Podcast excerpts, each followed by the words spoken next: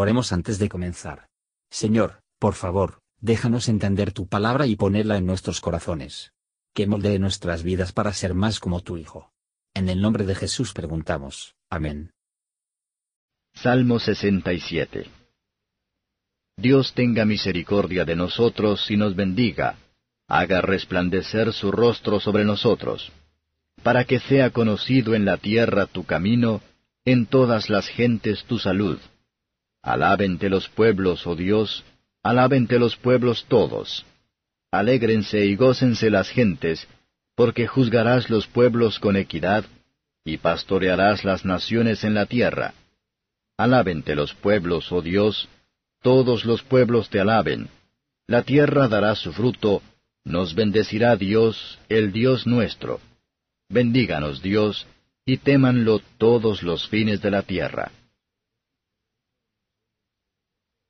Comentario de Matthew Henry Salmos capítulo 67, versos 1 a 7. Una oración por la ampliación del reino de Cristo. Toda nuestra felicidad proviene de la misericordia de Dios, por lo tanto, lo primero que oró por es, Dios, sé misericordioso con nosotros, a nosotros los pecadores, y perdona nuestros pecados. Perdón es transportada por la bendición de Dios, y se fija en eso. Si nosotros, por la fe, caminamos con Dios, podemos esperar que su rostro brille sobre nosotros. El salmista pasa a una oración por la conversión de los gentiles, que muestra que los santos del Antiguo Testamento deseaban que sus ventajas también pueden ser disfrutados por los demás. Y muchas profecías y promesas de las Escrituras están envueltos en las oraciones, la respuesta a la oración de la Iglesia es tan seguro como el desempeño de las promesas de Dios. La alegría deseaba las naciones, es la alegría santa que sean contento de que por su providencia el Señor va a hacer caso omiso de los asuntos de los reinos, que hasta los reinos de este mundo se convirtió en el reino del Señor y de su Cristo. Entonces se declaró una perspectiva alegre de todo lo bueno que Dios hará esto. El éxito del Evangelio trae misericordia hacia afuera con él, la justicia engrandece a la nación. La bendición del Señor dulcifica todas nuestras criaturas comodidades para nosotros y hace que los consuela de hecho todo el mundo debe ser llevada a adorarle.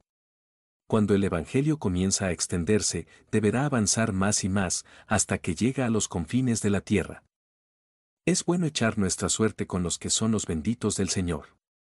Si nada se había hablado en las Escrituras respetando la conversión de los paganos, podríamos pensar que es inútil intentar una obra tan desesperada.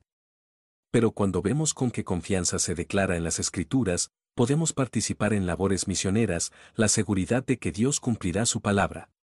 Y seremos hacia atrás para dar a conocer a los paganos el conocimiento con el que nos vemos favorecidos y la salvación que profesamos a la gloria en. Ellos no pueden aprender a no ser que se les enseña. Entonces vayamos hacia adelante en la fuerza del Señor y buscamos a Él para acompañar a la palabra del Espíritu Santo. Entonces será destruido el reino de Satanás y el reino de nuestro Redentor establecido. Gracias por escuchar y si te gustó esto, suscríbete y considera darle me gusta a mi página de Facebook y únete a mi grupo Jesús Answers Prayer.